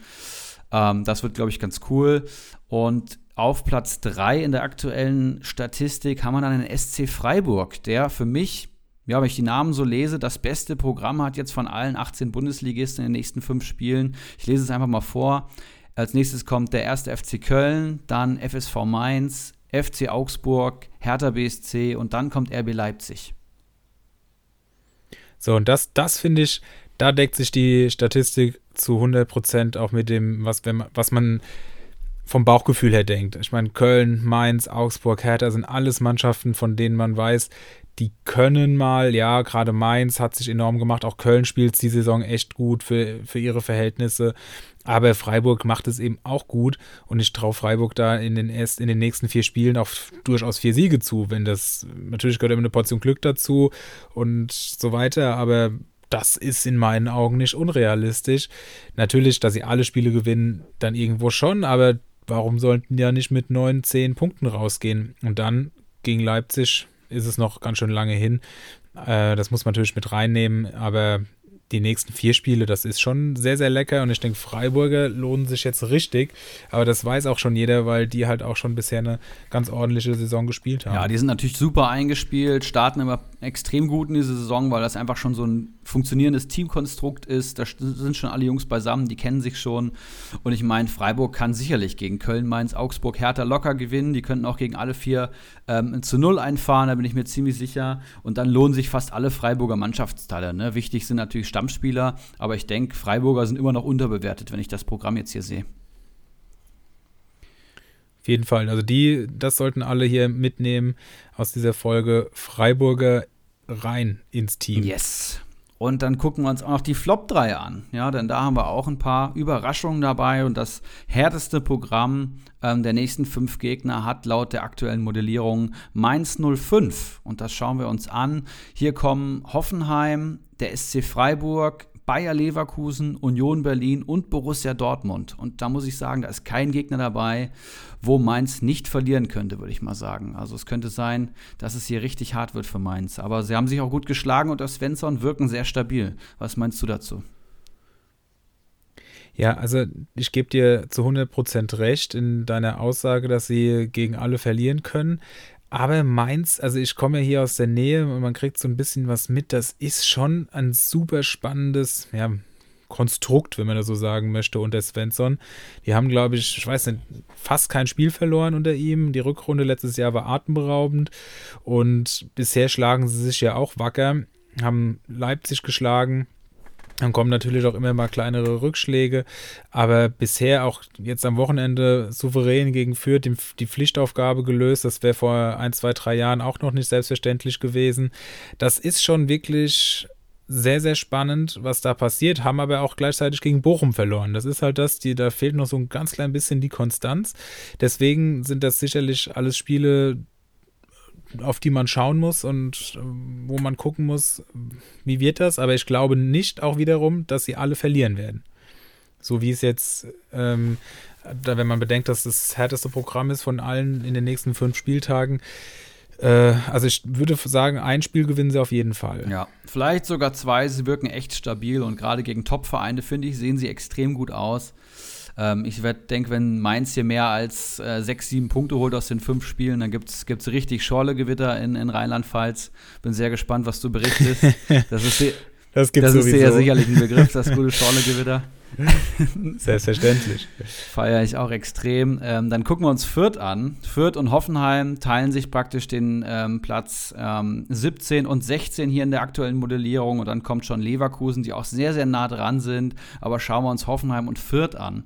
Hoffenheim hat als nächste Gegner starke Mainzer, Bielefeld, die schon drei Punkte beisammen haben, Wolfsburg als Topmannschaft, Stuttgart und Köln ja, wirkt für mich erstmal machbar, muss ich sagen. Und ich glaube, Hoffenheim kann hier auch, wenn sie so gut weiterspielen, ich habe jetzt das Spiel gegen Dortmund komplett über 90 Minuten geschaut, wenn sie so weiterspielen, können sie sicherlich hier auch massig Punkte holen. Also hier, finde ich, trügt die Statistik so ein bisschen. Ja, definitiv und vor allem, wenn man bedenkt, dass dann Wolfsburg in die Champions League eingestiegen ist, dann ist das vermeintlich der größte Gegner, der dann aber auch nicht mehr, der dann auch Probleme haben könnte. Wie gesagt, Wolfsburg hat uns alle überrascht. Ich will da gar nicht äh, mich zu weit aus dem Fenster lehnen, aber ansonsten klingt das sehr, sehr verlockend. Und es ist interessant, dass das eigentlich ein Flop-Programm ist. Ähm, allerdings unterschätzt man halt auch viele Gegner hier. Bielefeld hat drei von 15 Spielen unter Kramer, äh, Kramer heißt der Mann, gell? Ja, ich glaube, äh, nur, nur verloren. Also das ist natürlich auch etwas, was bei vielen gar nicht so auf dem was viele gar nicht so auf dem Schirm haben. Allerdings sind natürlich auch viele Unentschieden dabei, siehe diese Saison. Trotzdem, Bielefeld könnte größer sein als sein Name, wenn da auch ab und zu mal ein Spiel gewonnen geht. Ähm, und ansonsten interessant, dass die Statistik sagt, dass diese Mannschaft das drittschlechteste Programm oder das zweitschlechteste Programm von allen hat. Und wir sagen, das sieht eigentlich gar nicht so schlecht aus. Ja, vollkommen richtig. Schauen wir uns noch Fürth an. Hier haben wir Wolfsburg als nächsten Gegner, Hertha BSC, dann der große FC Bayern München, erster FC Köln und VfL Bochum. Und hier muss ich gerade sagen, gegen Wolfsburg, Bayern und Köln erwarte ich, dass, ich sie, dass sie klar verlieren. Hertha, ja, ist ja schon fast ein Abstiegsduell. Da müssen sie dann schon fast eigentlich gewinnen. Kann mir auch vorstellen, dass sich die Hertha bis dahin ein bisschen stabilisiert hat und Bochum am Ende bis dahin ist eh noch lang. Also, das sieht schon nach einem schwierigen Programm aus für Fürth, finde ich. Aber generell würde ich auch von Fürthern relativ ab, versuchen, Abstand zu halten. Klar, es ist noch früh in der Saison und wir sind auch froh, wenn wir mal einen Füllspieler bekommen. Aber da gibt es nur wenige, die mich bisher überzeugen. Und dann sind halt auch Leute wie Hirogota doch noch ziemlich teuer. Ja, also von Fürtern würde ich im Allgemeinen, da gibt es natürlich auch Ausnahmen, aber im Allgemeinen ohnehin Abstand halten. Und das Programm, was jetzt hier vor der Tür steht, das spricht auch dafür noch on top, dass man hier besser zweimal nachdenken sollte. Yes. Und das war's dann auch schon mit den Tops und Flops. Ich werde die Modellierung, wie gesagt, in die, in die Facebook-Gruppe hauen und mit jedem Spieltag, der ins Land geht und desto genauer die, die Bundesliga-Tabelle auch wird und desto relevanter oder aussagekräftiger für eine Mannschaftsstärke, desto besser wird auch diese Modellierung werden. Und ich glaube, es ist immer eine ganz, ganz gute Aussagekraft, wenn man mal schaut, wo es vielleicht ein bisschen einfacher wird, wo es vielleicht ein bisschen schwerer wird. Hilft mir auf jeden Fall immer ordentlich.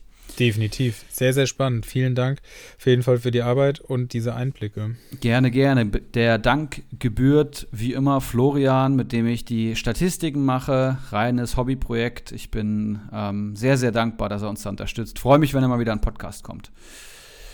Super. Dann Kaderbewertung haben wir gesagt oder habt ihr angekündigt. Da freue ich mich schon sehr drauf. Äh, machen wir ja eine Sonderfolge du hast es ja schon erzählt, dass wir beide tatsächlich in der Zweierrunde ja auch schon mal so eine Sonderfolge aufgenommen hatten. Zwei Stunden Kader bewertet. Ich glaube, wir hatten 19 Kader bewertet in zwei Stunden zu zweit, für alle Punkte vergeben und dann habe ich äh, meine Spur gekillt praktisch. Also tut mir auch nochmal leid, Felix. Aber so ist das halt, ne? wenn, wenn Hobby-Audiotechniker unter Druck so eine Folge veröffentlichen wollen. Ich glaube, das passiert uns jetzt nicht mehr. Sage ich jetzt mal. Ja, davon gehen wir mal ganz stark aus. Sehr gut. Dann lass uns weitermachen mit den heißen Eisen.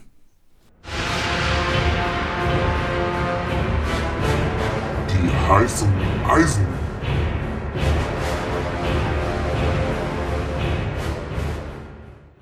Gut, wir starten mit dem Mann, den wir uns unabhängig voneinander beide ausgesucht haben, der aber auch sehr offensichtlich ist. Den solltet ihr alle auf dem Zettel haben, nämlich Joshua Giavogi, dessen Marktwert noch unter 2,5 Millionen steht. Ähm, nach der Verletzung von Schlager ist er hier mit Sicherheit der Ersatz und auch ein verlässlicher Punkte. Allerdings, das hat mich dann so ein bisschen irritiert und würde auch sagen, deswegen nicht unbedingt zu krass overpayen. Sein äh, Saisonmaximum in den letzten Jahren, und er hat ja schon einige in der Bundesliga gespielt, waren 62 Punkte. Das ist natürlich alles andere als stark. Aber wenn Wolfsburg weiter ordentlich performt, was wir wie gesagt alles nicht wissen, dann ist er mit Sicherheit auch im zentralen Mittelfeld einer mit vielen Ballkontakten und ja, hält natürlich auch so ein bisschen Arnold den Rücken frei, klar. Aber für den Preis aktuell kann man da noch nichts falsch machen und den würde ich mir noch reinholen. Allerdings passt auf, dass ihr hier nicht zu sehr übertreibt mit eurem Gebot. Ja, da sprichst du gleich eine große Baustelle an. Bei uns heute am Markt, ähm, 31.08., wie gesagt, ähm, sind Dodi Lükebakio, Josh Gilavogi und Marcel Sabitzer. Und ich habe leider gestern Hummels gekauft. Das heißt, ich werde maximal auf einen richtig buttern können, also vernünftig buttern können. Und ich habe mich eigentlich schon so ein bisschen für Josh Gilavogi eingeschossen. Würdest du das auch machen? Die Frage ist, was richtig reinbuttern bei dir, also für dich bedeutet. Ja, also schon mal eins, eins ja, eine Million über Marktwert mal Minimum, ne? Und dann hm. eher ein bisschen mehr noch. Ja, Luke Bacchio ist halt auch schon relativ teuer. Und Sabitzer finde ich ganz schwierig, weil da sind so viele Variablen dabei. Kaufen die Leute den jetzt, weil Leute, die gewechselt sind, üblicherweise steigen oder geht man eher nicht auf ihn, weil man denkt, dass er bei Bayern weniger spielen wird. Finde ich ganz, ganz schwierig. Könnte mir auch vorstellen, dass er steigt, aber ich glaube nicht, dass es der nächste Malen sein wird. Ähm, Georgie sicherlich die, die sicherste Variante, aber wie gesagt, dreieinhalb Millionen ist schon viel. Er sollte natürlich auch weiter steigen jetzt, weil jeder weiß, dass, dass er der Ersatz für Schlager ist. Aber ja, dreieinhalb machst du sicherlich nichts falsch. Wenn du denkst, dass das reichen könnte in Liga 1, dann würde ich das wahrscheinlich auch so machen. Ja, wahrscheinlich wird es nicht reichen, aber dann kann ich äh, guten Gewissens ins, ins Bett gehen und das ist ja auch immer wichtig, dass man seinen Schlaf findet und mit den Geboten zufrieden ist. ja, das ist nicht ganz unwichtig. ja, das ist echt, ich bin echt so ein Typ, ne? Ich mache morgens mein Gebot, vielleicht ein paar Insights in Ibras Ericssons Tagesablauf. Morgens das erste ist Kaffee machen, Communio checken, egal in welcher Situation. Und dann läuft das so über den Tag. Man liest mal Liga Insider, passt nochmal die Gebote ein bisschen an, zieht was vielleicht was zurück, weil man nicht auf alle gehen möchte. Und abends bin ich dann eigentlich zufrieden, gehe ins Bett, letzter Blick aufs Handy vorm Schlafen gehen und dann butter ich meistens nochmal rein, wenn ich einen Spieler haben möchte. Ja, und das wird mir dann oftmals zum Verhängnis, muss ich sagen. Oder ich gebe nochmal so ein dummes Gebot ab wie für einen Piontek. Also das, auch das passiert alles kurz vorm Schlafengehen. Ja.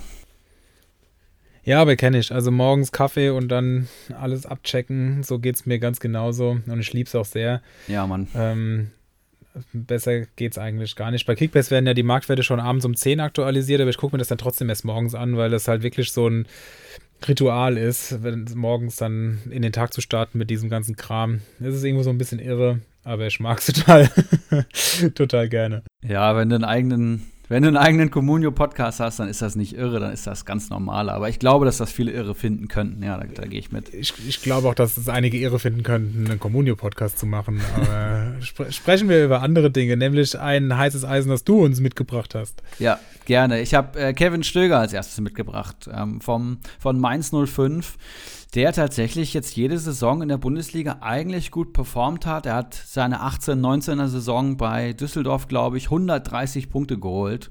Also das war wirklich eine Sahnesaison. Da hat er auch ohne ein Tor zu erzielen, einfach mal äh, 24 Punkte in vier Spielen geholt und so ein Kram. Letzte Saison ähm, 53 Punkte geholt, ist jetzt auch nicht schlecht, ähm, wurde vor allem einfach nur eingewechselt. Also ich glaube, er hat vier Einsätze von in der Startelf gehabt. Der Rest war nur Einwechslung beim FSV Mainz 05 und das ist auch seine Rolle diese Saison. Aber jetzt hat er halt in zwei Einwechslungen 13 Punkte geholt und er hat insgesamt, lass mich gerade mal rechnen, 20, 23, 24 Minuten gespielt und dann für 13 Kommunio-Punkte geholt. Also das ist wirklich aktuell der beste Joker, den es gibt im Kommunio-Spiel. PPS von von 6,5 bei zwei Einsätzen. Kann mir auch vorstellen, dass wenn er weiter so performt von der Bank, dass er mal einen Startelf-Einsatz bekommen wird. Aber auch als Joker lohnt er sich einfach sehr. Ne? Also der kommt jetzt hier 89. rein, knipst das Ding gegen Fürth und geht hier mit 10 Punkten runter. Und auch gegen Bochum hat er mir schon gut gefallen. Ähm, PPS ist, wie gesagt, extrem hoch, PPM entsprechend auch und Marktwert gerade stark am Steigen. 2,11 ist er wert heute und er wird auf jeden Fall in der Länderspielpause eher Richtung 3 gehen, denke ich. Er ist natürlich auch schon eine absolute Legende, eben weil, wie du es auch schon angesprochen hast, er es in der Vergangenheit gezeigt hat, dass er eine absolute Maschine in Comunio ist. Ähm, wie für den Sofascore gemacht. Und ich verstehe auch nicht so ganz, warum er bei Mainz so wenig zum Zug kommt. King Stögi, wie man ihn ja so schön nennt. Ähm, mal gucken, wie sich das weiterentwickelt. PPM, also Punkte pro Minute von 0,5 ist natürlich auch gar nicht mal so schlecht. Das hätten manche gerne pro Spiel. Nein, aber ganz ehrlich, also ich sehe den auch echt stark. Aber dann siehst du gleichzeitig wieder, dass ein Ingwatzen geholt wird von Union, der auch im Zentrum da zu Hause ist. Streiten wir uns jetzt nicht, ob die 10 Meter weiter vorne oder hinten spielen. Und die sind ja eh schon, haben es eh bisher schon gut gemacht, die Mainzer. Also, wer da sich letztlich durchsetzt, ich weiß es nicht. Es ist wirklich, wirklich Wahnsinn. Aber das Gute bei Comunio ist ja, dass der Sofascore so ein bisschen gemittelt wird und dass man auch mit weniger Spielzeit viele Punkte holen kann. Und dafür ist Stöger gerade ein sehr gutes Beispiel. Und für den aktuellen Marktwert, da stimme ich dir zu, würde ich da auf jeden Fall auch noch mit reingehen. Bei wem ich noch mitgehen würde, ist, und jetzt muss ich gerade wieder raussuchen, genau, äh, Meunier von Dortmund, der bei 3,8 Millionen Marktwert steht und fast in der letzten Minute der Nachspielzeit nach dem Tor noch ähm, mit einer Vorlage auf Reus hätte glänzen können. Der hat aber die Großchance vergeben. Trotzdem, Meuniers Stammplatz ist wieder da. Ähm, und den hat er auch relativ unangefochten. Dass Passlack da nochmal Kon äh, Konkurrenz und Druck macht, äh, ist nahezu ausgeschlossen und für 3,8 Millionen. Und wie gesagt, wir hatten Meunier ja auch schon hier des Öfteren zum Thema. Man kann von ihm halten, was man will. Ich bin auch kein Fan von ihm, aber für allein weil er Dortmunder ist und in, entsprechend auch viel in der Offensive mit einbezogen sein wird, ist das für den Preis ein absolut super Spieler, gerade wenn man sieht, wie hoch viele andere Spieler derzeit noch stehen. Ja, und Stammspieler bei Dortmund ist ja doch einfach mal ein Brett. Und das kriegst du halt einfach wenig in der Qualität für den Preis. Und Meunier hat ja auch bei der, ähm, bei der EM einfach wieder gezeigt, was er spielen kann. Er überrascht mich ja auch immer. Ich bin jetzt persönlich auch nicht der größte Fan, gerade weil Guerrero jetzt auch spielt, den ich, den ich habe. Und es ist ja dann schon sehr linkslastig, das Offensivspiel. Aber Meunier, ja, wird seine zu Null Bonusse erhalten, der wird seine Torbeteiligung sammeln. Und ich glaube, für das Geld musst du ihn auch auf jeden Fall mitnehmen. Gehe ich mit. Interesting. Ich habe noch Luca Kilian mitgebracht. Ähm, ja, erster FC Köln, 21 Jahre Innenverteidiger, kommt zu seinem alten Coach Steffen Baumgart zurück, äh, unter dem er schon beim FC Paderborn, FC Paderborn? SC, SC. ne? Ja.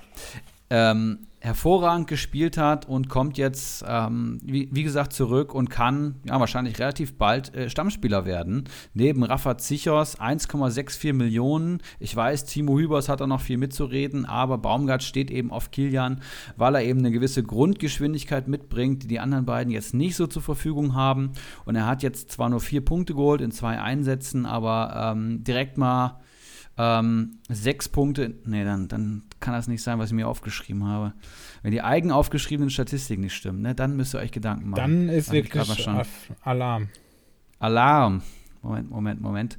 Luca Kilian kann er nicht insgesamt äh, vier Punkte geholt haben, wenn er schon sechs gegen Bochum geholt hat. Also er wurde eingewechselt in der 45. Minute und hat da direkt seine sechs Punkte geholt. Das wollte ich sagen, genau. Also hat praktisch in 45 Minuten sechs Punkte geholt. Auch das ein wahnsinniger PPS. Er kann direkt Stammspieler werden. Er, der Trainer liebt ihn. Er ist unter zwei Millionen wert. Ihr habt Köln gesehen in der aktuellen Verfassung, was die offensiv abziehen mit Keins und Modest, aber auch defensiv. Ich habe einen Rafa Zichos im Team, der holt gegen gegen Bayern seine Punkte und steht jetzt schon bei 10. Also auch da kann sich's lohnen. Und äh, ich glaube, Kölner allgemein gerade Hype-Spieler und dann potenziellen Stammspieler für unter 2 Millionen musst du eigentlich holen. Und der ist auch, ja, anscheinend gemacht für einen Sofascore. Ja, und allein die Tatsache, dass er gewechselt ist, hilft natürlich auch, den Marktwert weiter nach oben zu treiben und entsprechend macht man hier sicherlich keinesfalls was falsch. Mit wem man auch nichts falsch macht, das ist Olli Baumann. Jetzt kommen wir nochmal zu den Torhütern, der aktuell bei 3,65 Millionen steht. Für einen Torwart vielleicht schon relativ hoch, aber er hat 18 Punkte geholt, zuletzt 10 gegen Dortmund in einem wirklich überragenden Spiel. Und wir sind ja immer so ein bisschen der Meinung, Torhüter, ja, mal gucken und Hauptsache man hat einen. Ähm, und so sehe ich das eigentlich auch. Aber wenn man es sich dann ausruhen kann, würde man wahrscheinlich doch zu jemandem wie Baumann tendieren. Ähm, Gerade wenn man sieht, dass ein Spolo insgesamt minus 6 Punkte geholt hat, er hat 18 geholt. Das heißt, wir haben hier eine Differenz von 24 Punkten in drei Spielen. Und entsprechend würde ich jedem hier ans Herz legen, wenn Baumann bei euch draufkommt, den zu holen. Der war in den letzten Jahren immer einer der besten Torhüter hat natürlich immer wieder kleinere Verletzungen gehabt, aber wenn er fit ist, dann ist er ein absolutes Brett, eine absolute Granate. Natürlich kommt es immer bei Torhüter ein bisschen drauf an, was sie im Spiel drauf bekommen. Wenn du dann vier Schüsse drauf kriegst und drei gehen rein, ist es halt einfach Pech. Aber generell hat Baumann uns schon über viele Jahre gezeigt, dass er stark ist und hat hier auch einen sensationellen Saisonstart hingelegt. Ja, und das kann man sich, glaube ich, ganz gut an meinem Kader aktuell reinziehen. Ich habe nämlich Schwolo im Tor und er holt mir in drei Spielen minus sechs Punkte. Und überlegt mal, jetzt hätte ich, hätte ich ähm, Baumann im Tor. Was hat der geholt? Du hast eben gesagt. 18 Punkte. 18 Punkte, das sind tatsächlich 24 Punkte mehr als mein Keeper, ja, weil er eben Minuspunkte geholt hätte, äh, hat. Und mit 24 Punkten mehr wäre ich eben nicht Vorletzter in der Liga, sondern 66 wäre ich hier Achter aktuell. Also das Wahnsinn. ist wirklich ein Unterschied ja. wie Tag und Nacht. Und wir erinnern uns vielleicht an letzte Saison und vielleicht hört Strammi sich das hier später an und denkt sich, ja, hat er recht. Ähm, Strammi letzte Saison auf Sommer gesetzt, ja, der ja fünf Jahre in Folge, glaube ich, einer der besten Comunio- und Bundesliga-Keeper überhaupt war und letzte Saison halt richtig in die Scheiße gegriffen hat. Ich glaube, mit zwei roten Karten oder so und dann irgendwie nur 40 statt 100 Comunio-Punkten geholt hat. Und ich glaube, wenn Henrik diese Comunio-Punkte gehabt hätte mit einem soliden Keeper, dann wäre er aufgestiegen, richtig? Ja, auf jeden Fall. Ob jetzt zwei rote Karten und weiß ich gar nicht. Aber er hatte einfach ganz oft das Problem gehabt, nicht viel aufs Tor bekommen, konnte es nicht auszeichnen, aber die Schüsse, die er drauf bekommen, waren halt drin, wofür er dann auch selten was konnte und entsprechend, ja, waren dann eben auch viele minus 1, 0 Punkte Performances dabei. Und das ist natürlich extrem nervig. Aber wir sehen, die Position des Torwarts gar nicht so unwichtig, wie sie dann auch von mir, muss ich ehrlicherweise sagen, manchmal dargestellt wird. Ähm, für so einen Baumann, da würde ich doch auch einen kleinen Overpay machen. Genau. Und jetzt habe ich noch eine ganze Liste von Spielern, für die es wahrscheinlich eine, eine extra Folge bräuchte, um jetzt alle Kaufempfehlungen aufzulisten, die man sich überhaupt holen könnte. Denn wir haben gerade Deadline Day, wir haben viele äh, Wechsel, wir haben Verletzungen, wir haben, wir haben vor allem Comebacker. Und auf die möchte ich jetzt nochmal schauen. Es gibt einfach gerade viele Spieler, die wieder zurückkommen. Und äh, die kann man sich immer ganz gut mitnehmen, weil sie steigen werden und eventuell sogar Punkte garantieren könnten. Und dann kann man sich dann einfach aussuchen, ob man den Punktegewinn Marktwertgewinn mitnimmt, äh, den Marktwertgewinn oder sich vielleicht auch mal ein, zwei Spiele von dem guten Mann anschaut. Und da habe ich als erstes mal ganz klar Benji Pavard. Ich finde, Bayern rollt allgemein gerade so ein bisschen los unter Nagelsmann und Pavard kommt jetzt noch zurück. Aktuell spielt er der der gute Herr Stanisic auf rechts, der macht sicherlich super solide, aber ich glaube, wenn Pavard zurück ist, dann wird er absolut gesetzt sein und wird auch seine Punkte holen. Ich glaube, Bayern hat wieder das Potenzial, eine Rekordsaison zu spielen und dann wird ein Pavard auch die 100 Punkte knacken, da bin ich mir fast sicher. Dann habe ich hier noch Mangala kommt zurück. Mangala, Mangala, ich weiß es gerade nicht. Beim VfB Stuttgart, absolut gesetzter Sechser. Und ich denke, wenn der fit ist, wird er neben Endo seinen angestammten Platz wieder einnehmen. Dann muss man schauen, wo dann Karasor aufläuft. Ähm, aber Mangala absolut gesetzt, wenn fit. Dann haben wir noch Grisha Prömel. Ist der gewechselt oder war das der Herr Griesbeck? Bin ich mir gerade unsicher. Griesbeck. Ähm, ich glaube, ich glaube, es war der Griesbeck und Grisha Brömel ist jemand, der, wenn er spielt, sicherlich ähm, gut punkten kann und vor allem einfach ähm, ja, ein Stein im Brett hat beim Trainer, würde ich sagen. Der ist 26, das ist jetzt nicht mehr der Jüngste, das ist kein Edeltalent und das ist auch keiner, der euch wahnsinnig viele Torbeteiligungen holt. Aber ähm, Andrich ist gewechselt, Möwald ist der Ersatz, von dem halte ich nicht so viel. Und ein Prömel trainiert jetzt wieder auf dem Platz, ist im, im Teamtraining und wird dann auch kicken. Und äh, ja, ich glaube, den kann man sich noch ganz gut holen. Dann habe ich hier noch Onisivo, den habe ich tatsächlich schon im Kader. 3,7 Wert, muss man überlegen, ob man da reingeht, aber für mich im Mainzer Sturm tatsächlich fast der Beste. Also Quaison und Mateta sind ja weg. Soloy finde ich eh ein Wunder, dass er nochmal so eine zweite Blüte hat unter äh, Svensson, aber der hat wohl seine Qualitäten. Burkhardt finde ich immer so ein bisschen unglücklich, auch wenn er jedes Spiel bis jetzt von Anfang an in der Startelf gemacht hat. Aber Unisivo ist für mich ja der Stürmer Nummer 1 bei Mainz und er hat auch in der Rückrunde Svensson jedes Spiel von Anfang an gemacht, in dem er richtig fit war. Ja, sehr cool. Also sehr spannende Picks und ich denke, da werden einige nach der Länderspielpause wieder richtig Freude bereiten. Aber ich wollte dich nicht unterbrechen hier in deinem Flow. Alles gut. Ich habe noch ähm, Piontek. Den habe ich tatsächlich ja auch schon ewig im Kader, aber auch der wird jetzt zurückkommen. Und er hat ja schon angekündigt, dass er jetzt gegen Bayern sein Comeback ähm, feiern möchte. Das wird er noch nicht schaffen, aber ich denke mir dann, nächster Spieltag oder vielleicht am fünften Spieltag zum, ähm, zum großen Keiler Cup der diesjährigen Saison könnte es auch was werden. Also ja, auch das eine, eine gute Comeback-Anlage, glaube ich. Und Sagadu kann man sich noch holen, der steigt jetzt auch schon wieder. Den hatte ich jetzt für 1,7 mal geholt, braucht dann aber Geld, habe ihn wieder abgegeben. Ähm, aber auch der steht jetzt, glaube ich, schon bei zweieinhalb. Und ich kann mir vorstellen, dass wenn alle fit sind bei Borussia Dortmund, die haben jetzt auch noch den ähm, Pongracic geholt von Wolfsburg, dann wird ein Sagadu vielleicht auch in der Dreierkette mal eine Rolle spielen. Und dann wird er auch gut punkten. Ja, auf jeden Fall. Wenn ich noch ergänzen würde, wäre Alario, der jetzt auch wieder da ist.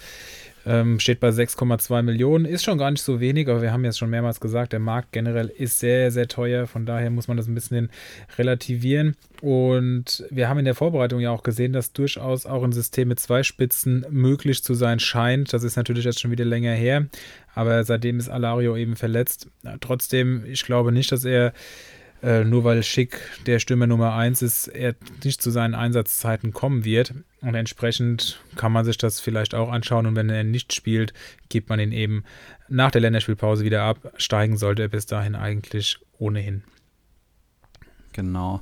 Wer hier vielleicht noch zu erwähnen ist, ist natürlich Mats Hummels, über den hatten wir am Anfang schon mal kurz gesprochen. Der kommt jetzt auch zurück und der hat ja letzte Saison auch ähm, komplett abgerissen bei Comunio. 181 fucking Punkte geholt. Das ist absolut gestört. Und ähm, der wird auch in der ja, neuen BVB-Startelf dann ähm, ja, eine tragende Rolle spielen oder der Aufbauspieler auch sein, auch seine Kopfballtore wieder schießen. Also ich glaube, Hummels für unter 10 Millionen kann man sich, glaube ich, immer holen. Wen hatte ich hier gerade noch? Hazard hatten wir natürlich schon angesprochen. Der kommt jetzt äh, wieder. Der hatte eine Knöchelverletzung. Weiß nicht, ob das jetzt schon direkt nach der Länderspielpause reicht. Aber auch der kommt zurück. Und äh, ja, man findet sicherlich noch viele mehr. Ein Plattenhardt war jetzt verletzt, auch der wird dann wieder fit sein zum Beispiel. Oder ja, es gibt, es gibt zahllose Kaufempfehlungen gerade, muss man wirklich so sagen. Genau, generell einfach alle die Augen offen halten und jeden Spieler sich anschauen, der auf dem Transfermarkt ist. Nicht, dass da einem ein Schnäppchen durch die Lappen geht. Das wäre ungefähr das Schlimmste, was man sich vorstellen kann. Da hast du schon recht. Ja, dann lass mich gerade mal schauen. Heiße Eisenhaken dran, Transferschau. Wir haben über die Spieltagsprognose gesprochen.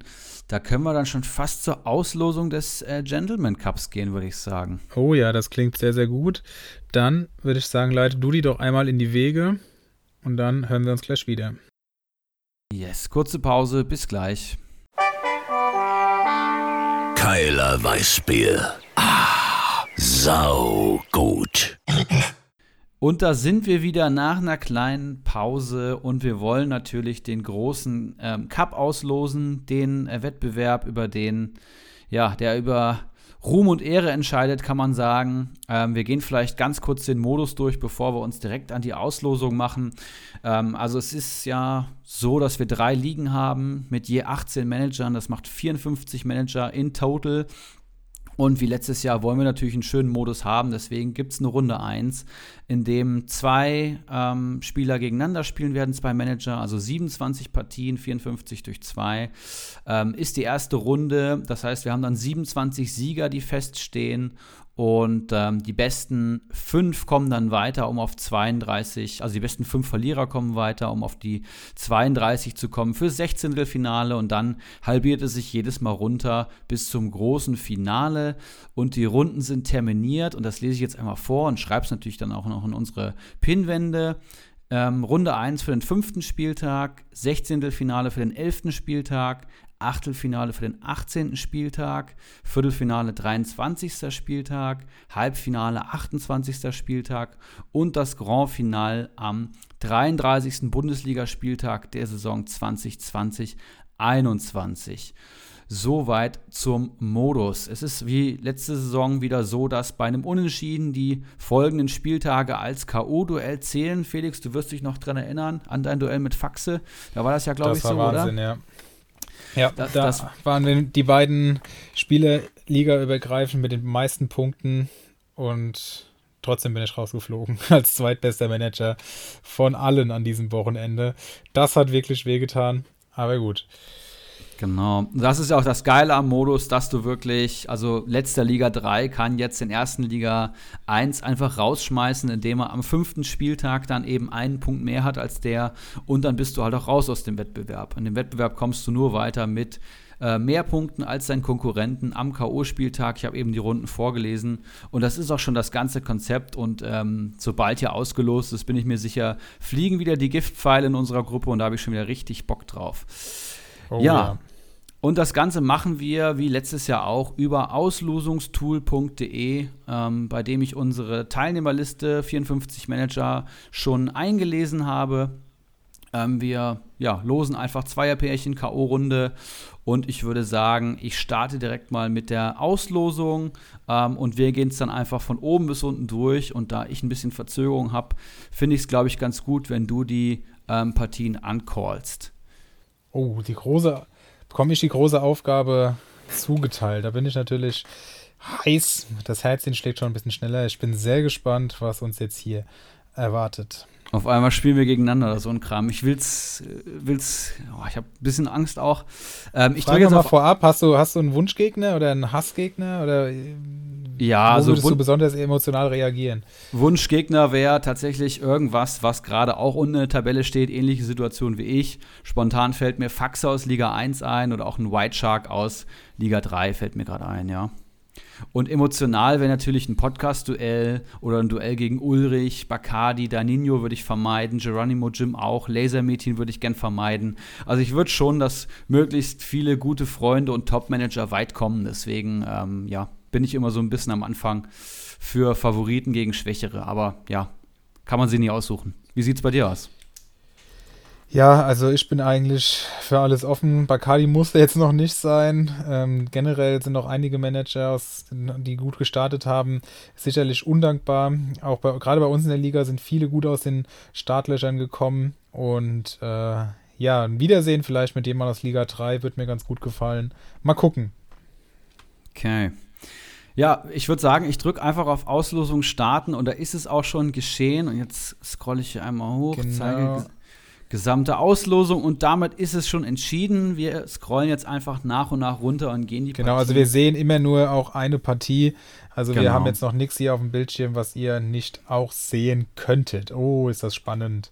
Okay, wir sehen Kali Kalmund gegen niemand geringeren als deinen Bruder, die TSG Schamlippen, Drittligist, der, soweit ich richtig informiert bin, Sabitzer noch im Team haben dürfte. Also das werden spannende Wochen, was er mit ihm macht, weil er braucht dann eine Top-Performance am fünften Spieltag und ob er dann die von Sabitzer erwartet oder den hoffentlich in seinen Augen Marktwertgewinn und Anstieg mitnimmt, um ihn dann in andere Spieler zu investieren. Da bin ich gespannt, was er tut. Stell du uns doch Kali Kalmund noch mal ganz kurz vor. Kann ich gerade gar nichts über seinen Kader sagen. Ich weiß nicht, was er aktuell so drin hat, aber der hat letzte Saison auch gut performt und überrascht mich tatsächlich in Comunio.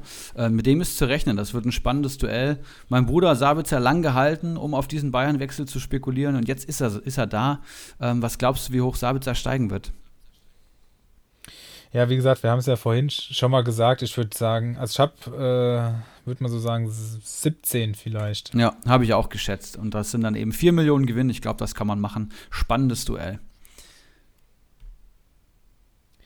Die nächste Runde bestreitet El Tumor gegen Krugbräu. Was haben wir hier zu sagen? Zweimal Liga 2, beide kennen sich gut von diversen Keilerweizen-Doppelpässen, wie die ähm, Bundesliga-Expertenrunde am Samstagnachmittag äh, bei uns in der Heimat heißt. Und das werden sie schön zusammen austrinken können am fünften Spieltag. Finde ich ein spannendes Duell. Das klingt sehr, sehr vielversprechend. Nächstes Spiel auf der Liste ist Ivan der Schreckliche gegen Brillandinho. Zweite Liga gegen erste Liga, glaube ich. Korrekt, ja. Und Ivan bei uns in Liga 2, ja, es könnte besser laufen für ihn, steht auf Platz 14 derzeit. Ähm, wie steht es um Brillandinho? Eher schlecht. Dem fehlen so ein bisschen die Kaderspieler, wie bei mir. Aber es sieht natürlich nicht so schlecht aus wie bei mir. Aber ähm, es ist auf jeden Fall ein machbarer Gegner. Ich gucke hier gerade parallel mal am Handy. Wo steht er denn? Oh, Achter ist er. Ja, aber so schlecht ist es nicht. Okay, also ein durchwachsenes Duell, was die ersten drei Spieltage betrifft. Und jetzt, jetzt ist natürlich ein großer Moment da. Ah, ja, ich ja. sehe die Spielvereinigung Bamboleo Rutschbahn im Duell gegen Moneymo. Und da bin ich doch direkt mal gespannt, was du mir über meinen Gegner sagen kannst. Ja, Money Mo, mit dem habe ich tatsächlich zwei Jahre eine WG gehabt hier im wunderschönen Frankfurt. Und wir wohnen jetzt auch beide wieder in Frankfurt, haben Samstag unter anderem Arminia gegen Frankfurt zusammen in Sachsenhausen geguckt. Und Money Mo ist aktuell Elfter in Liga 1, ähm, 58 Punkte geholt, irgendwo im Mittelfeld und hat, ja, aktuell noch nichts mit dem Abstieg zu tun. Die letzten zwei Saisons dann immer gestruggelt und unten drin gewesen, aber sich jedes Jahr gehalten. Also ich glaube, du hast momentan einen Tick den besseren Kader, aber du weißt, wie es ist. Am fünften Spieltag reicht eine schlechte Performance und du bist hier raus. Das, äh, es hätte mich wohl schlimmer treffen können, aber trotzdem alles andere als ein Freilos. Ich bin sehr gespannt und werde mich dann auch in den nächsten Tagen und Wochen mal beim Moneymo vorstellen. Definitiv. Sehr geil. Ich habe hier das nächste Duell schon aufgemacht und es ist tatsächlich unfassbar. Ich glaube, das Duell hatten wir letztes Jahr auch, denn hier spielen erneut zwei Brüder gegeneinander. Wir haben erneut Bolek gegen Havanna, das heißt großer Bruder gegen kleiner Bruder. Ähm, Bolek in Liga 1 geblieben, Havanna in Liga 2 abgestiegen. Das ist ja richtig spannend. Sehr stark. Havanna auch, wie du hast gesagt, jetzt in äh, Liga 2 beheimatet, steht dort auf Platz 8, also einen ganz soliden Start hingelegt. 39 Millionen Mannschaftswert, können sich auch ganz gut sehen lassen. Sehr spannend, was die Brüder hier so verz verzapfen. Und vielleicht möchtest du direkt weitermachen. Ja, gerne. Wir haben hier nämlich zweimal Nun gegeneinander. Einmal Keiler Genuss Nun versus die SG Nun, das heißt Keiler Genuss aus Liga 3. Ähm, sehr bekannter Manager versus SG Nun, ähm, der aktuell auf Platz 15 steht in Liga ähm, 1 und nur 51 Punkte bisher holen konnte. Der fährt ja jedes Jahr die Big Gun-Taktik, aktuell mit Upamecano und Schick vor allem im Kader. Also ich glaube, wenn die performen, wird es eng für Keiler Genuss, aber wenn die nicht performen, dann wird das, wird Keiler Genuss das Ding machen, glaube ich. Wie ist hier die familiäre Konstellation mit den Nun? die haben tatsächlich Nachnamen? gar nichts miteinander zu tun. Okay, ich habe mich, siehst, ich habe mich schon kaputt gelacht, weil ich es so toll fand. Na gut, trotzdem eine irgendwo ist auf jeden Fall eine Ähnlichkeit da. Die nächste Partie hätte letztes Jahr auch so in Liga 3 stattfinden können, dieses Jahr nicht mehr. Wir reden von El Pollo, den Bochumer Jungen, gegen Schmittler 99, unser, ja, äh, Nachwuchs aus dem Kommando Cannstatt. Also da wird es sicherlich spannend. Ich bin jetzt gar nicht so tief drin, was Schmittler angeht. El Pollo macht es in Liga 3, nachdem er ja einen Katastrophenstart hingelegt hat, mittlerweile ganz ordentlich. Sehr emsig dabei. Und äh, da bin ich sehr gespannt. Würde aus dem Bauch raus jetzt El Pollo hier als Favoriten sehen, aber das ist natürlich jetzt auch unfair dem armen Janis gegenüber, wenn ich nicht mal seinen Kader kenne. Ja, kann ich leider nichts zu sagen. El Pollo letzte Saison sicherlich überzeugt und ja auch aufgestiegen, ne? So sieht's aus. Schauen wir aufs nächste Duell. Und ei, es ei, ei. ist Ibras Eriksson gegen den Kiezkicker. Und ich glaube, das, mein lieber Ibra, ist ein Los. Das äh, ist für die erste Runde relativ undankbar. Das habe ich mir fast gedacht. Scheiße, ich mache hier direkt mal Liga 3 auf und sehe den Kiezkicker auf Rang 15 das geht. Er hat drei Punkte mehr geholt als ich aktuell. Keinen Torhüter. Akanji, Ginter, Benzebaini. Ach du Scheiße. Im Mittelfeld Rafael Guerrero, den habe ich auch. Das heißt, ähm, den können wir schön spiegeln. Das wird kein Vorteil gegen mich sein. Vassiliadis, Uth und Hazard und Soloy von Mainz. Ach du Scheiße. Ja, das riecht aber auch nach Minus. Ähm, Ginter hat er erst geholt jetzt, soweit ich informiert bin, na, also am Spieltag, sprich, nachdem wir im, Pl äh, im, Plus sein mussten. Trotzdem, da hat er natürlich schon mal eine schöne Auswahl an Spielern und kann sich da in aller Ruhe diejenigen, die er gebrauchen kann, aussuchen. Und vor allem wird da natürlich auch einiges an Marktwert noch generiert werden jetzt in den nächsten zwei Wochen. Sehr, sehr spannend. Also das verspricht ein Duell auf ganz, ganz großem Niveau. Das in der Runde 1 schon.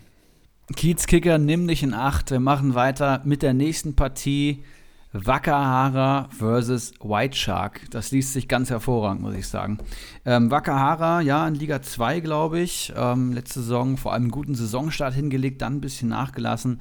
Und White Shark, ja, da weiß ich gar nicht, was ich sagen soll. Der Mann ist erst abgestiegen, der Mann muss die Grillfeier bezahlen und steht jetzt schon wieder in Liga 3 auf Rang 17. Der Kader liegt brach, Mannschaftswert ist nicht mehr viel da und die Leistungsträger sind hier Barrero, Lienhardt und Patrick Herrmann. Und äh, ja, ich glaube, da ist Wakahara im Vorteil, ohne seinen Kader zu kennen.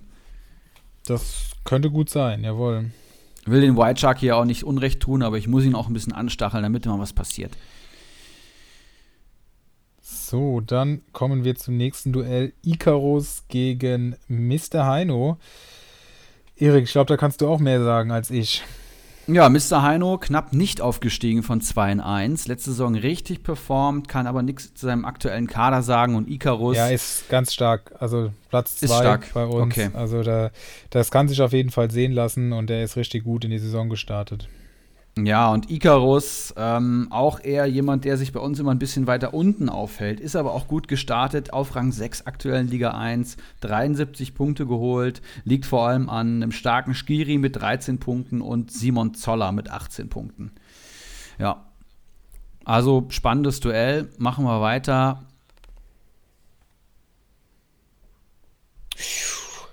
Das ist auch sportlich sicherlich anspruchsvoll. Liga 1 gegen Liga 2.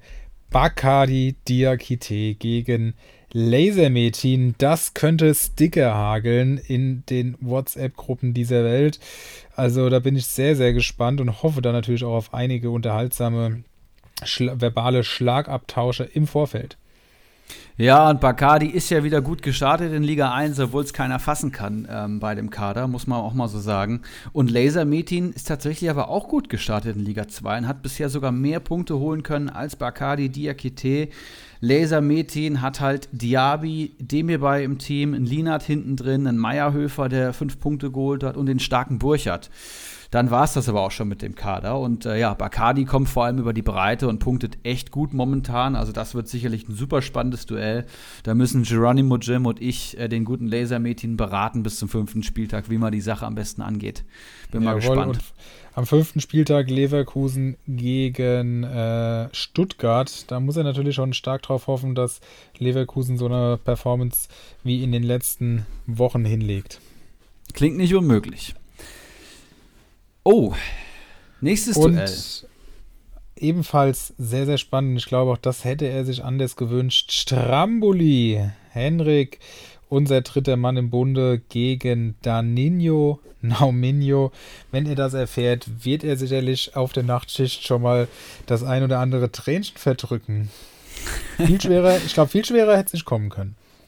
Ja, also bei unserer Kaderbewertung vor der Saison, die wir, glaube ich, nicht gesendet haben, haben wir Nominio die höchste Bewertung von allen gegeben. Mittlerweile hat er 60 Punkte geholt, steht auf Rang 9 in Liga 1 und er hat auch ja, einen ganz guten Kader. Er hat vor allem Orban, er hat Flecken im Tor, er hat äh, Bälle hinten drin stehen und er hat vor allem Grifo im Kader im Mittelfeld. Richtige Granate und dann ein paar Preis-Leistungskracher wie ein Kunze oder ein Lucilla. Also ich würde sagen, es ist jetzt nicht unmöglich, aber wenn Grifo performt, wird es auf jeden Fall schwer für Henrik. Ich glaube auch, dass äh, Danilo Naminho sich einen anderen Gegner gewünscht hätte. So viel muss man der Fairness halber auf jeden oh, Fall ja. dazu sagen. Also das ist schon auch sehr, sehr stark für ein Erstrundenduell.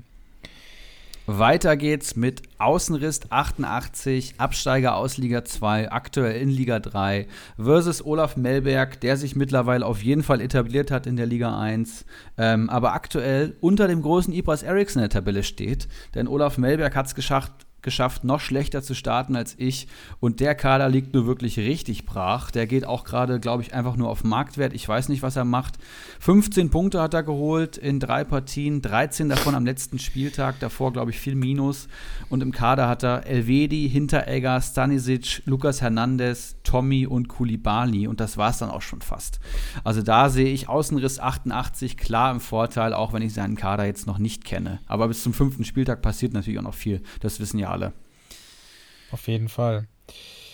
Dann La Kegatoria, die, der Zweitplatzierte aus Liga 3 gegen Flutschfinger, der in, äh, ja, der bisher in Liga 2 im Mittelfeld zu finden ist, Platz 9. Also das ist sicherlich auch kein leichter Gegner für den Zweitligisten.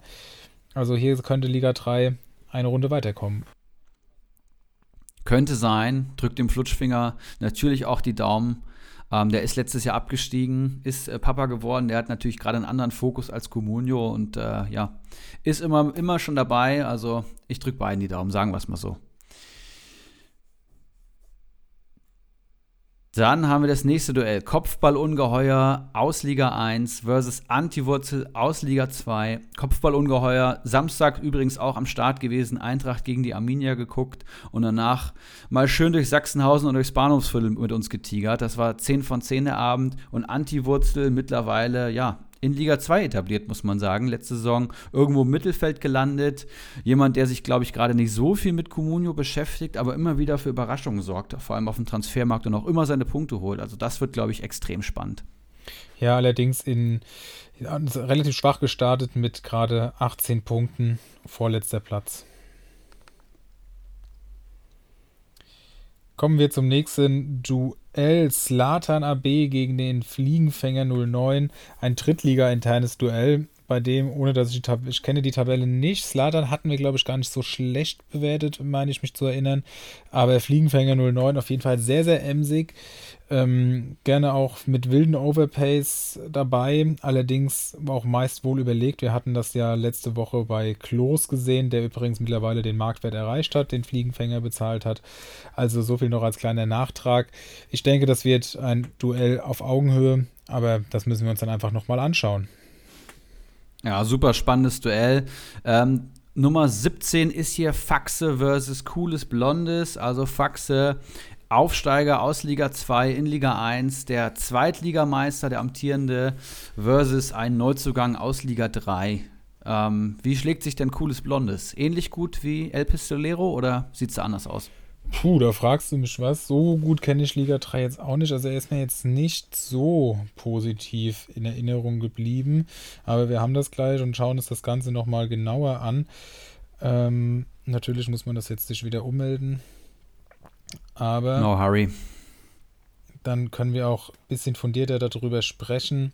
Also die Tabelle in Liga 3 zeigt uns, dass cooles Blondes insgesamt auf Platz 10 steht. Also im Mittelfeld, deswegen mir auch nicht groß aufgefallen, weder ganz oben noch ganz unten. 40 Millionen Mannschaftswert, ich weiß nicht, ob er im Minus ist, sind aber auch in Ordnung. Also das ist für einen Neueinsteiger sicherlich nicht schlecht. Sehe ich genauso. Und wir machen gerne weiter mit ähm, Partie Nummer 18. Klose 11 versus Stumpenrudi. Auch das ein Liga 3 internes Duell, glaube ich. Jawohl, definitiv. Also Stumpenrudi letzte Woche ja unser, unser Gast gewesen. Vielen Dank nochmal dafür. Das hat wirklich hervorragend funktioniert. Und auch Klose 11 ist dabei, auch ist auf, immerhin auf Platz 5, das kann sich sehen lassen. 67 Punkte. Liga 3 bisher noch nicht ganz so stark am Punkten. Wir haben es ja letzte Woche schon so ein bisschen besprochen. Aber das ist sicherlich äh, spannend, wer hier weiterkommt eigentlich würde ich sagen, Stumpenrudi ich ordentlich was zu. Er hat sich jetzt auch so ein bisschen verbessert. Der letzte Spieltag lief dann ein bisschen runder als zuvor. Das äh, wird auf jeden Fall sehr, sehr interessant werden. Und im nächsten Duell sehen wir den einen meiner stärksten Konkurrenten in Liga 2, Mitaufsteiger aus Liga 3, Goldson gegen Geronimo Jim. Also auch hier äh, ein, ein spannender Gegner. Goldson, so viel kann ich sagen, ähm, steht in der Tabelle sowohl sportlich als auch wirtschaftlich vor mir. Da hat er mich überholt durch, wir hatten ihn ja auch letzte Woche thematisiert mit seinem Kimmich-Transfer und damit hat er schon einige, oder vergleichbare Transfers hat er schon so einige getätigt. Geht er immer wieder auf die Big Guns, wird dafür belohnt und da muss man sagen, ein sehr, sehr starker Manager, den ich auch auf dem Zettel habe, auf jeden Fall als einen meiner härtesten Konkurrenten. Und zu Geronimo Jim kannst du uns, glaube ich, ein bisschen mehr sagen. Ja, natürlich. Ähm, aus Liga 1, Geronimo Jim ja schon einen Titel geholt, aber immer Vogelwild unterwegs. Also bei dem weißt du nie, was du bei Comunio kriegst. Aktuell sieht es ganz gut aus. Er steht zwar nur auf Rang 13, aber der Kader liest sich ganz gut. Er hat vor allem ein starkes Mittelfeld mit Demirbay, Boetius, Klimowitz und im Sturm hat er auch auf Brün Larsen gesetzt, den er dann sicherlich irgendwann verkaufen wird. Ein Thielmann hat er sich jetzt geholt in der Verteidigung. Knoche, Akpoguma, Meunier, Cheveleo und im Tor und Sommer. Stark. Also der Kader ist vor allem schon gut besetzt. Das heißt, er hat schon elf Stammspieler. Also das wird ein super Duell. Ja, auf jeden Fall. Ich glaube, ja, das sehe ich richtig. Äh, das nächste Duell dürfte eindeutiger verlaufen. Wir haben hier nämlich der W, Platz 1 in Liga 1 gegen Mr. Gästeblock, der in Liga 3 alles andere als gut gestartet ist, wenn ich das richtig im Kopf habe. Aber ich will dem armen Heine jetzt auch nicht zu nahe treten. Ja, das wird schwierig für, der, äh, für, für Mr. Gästeblock. Schließe ich mich an. Und es geht weiter mit Partie Nummer 21, El Pistolero, aka der Tabellenführer aus Liga 3 versus Ulrich H., meinen Ex-Podcast-Kompagnon, der uns ja hier 86, 87 Folgen mitbegleitet hat. Und ich glaube, das wird richtig schwer gegen El Pistolero. Oh ja, Platz 1 in Liga 3. Wir haben es schon thematisiert und ähm, da wird richtig was auf ihn zukommen. Bin sehr gespannt. Also das könnte, wird Ulrich sich anders gewünscht haben. Ich weiß noch, wie er letztes Jahr bei der Auslosung immer gleich geschaut hat, gegen wen er spielt. Er ist ja sehr weit gekommen, wurde erst im Finale von Bacardi gestoppt. Ob er das wiederholen kann, ich bin gespannt. Sehr, sehr gespannt. Grüße auch an dieser Stelle an Ulrich.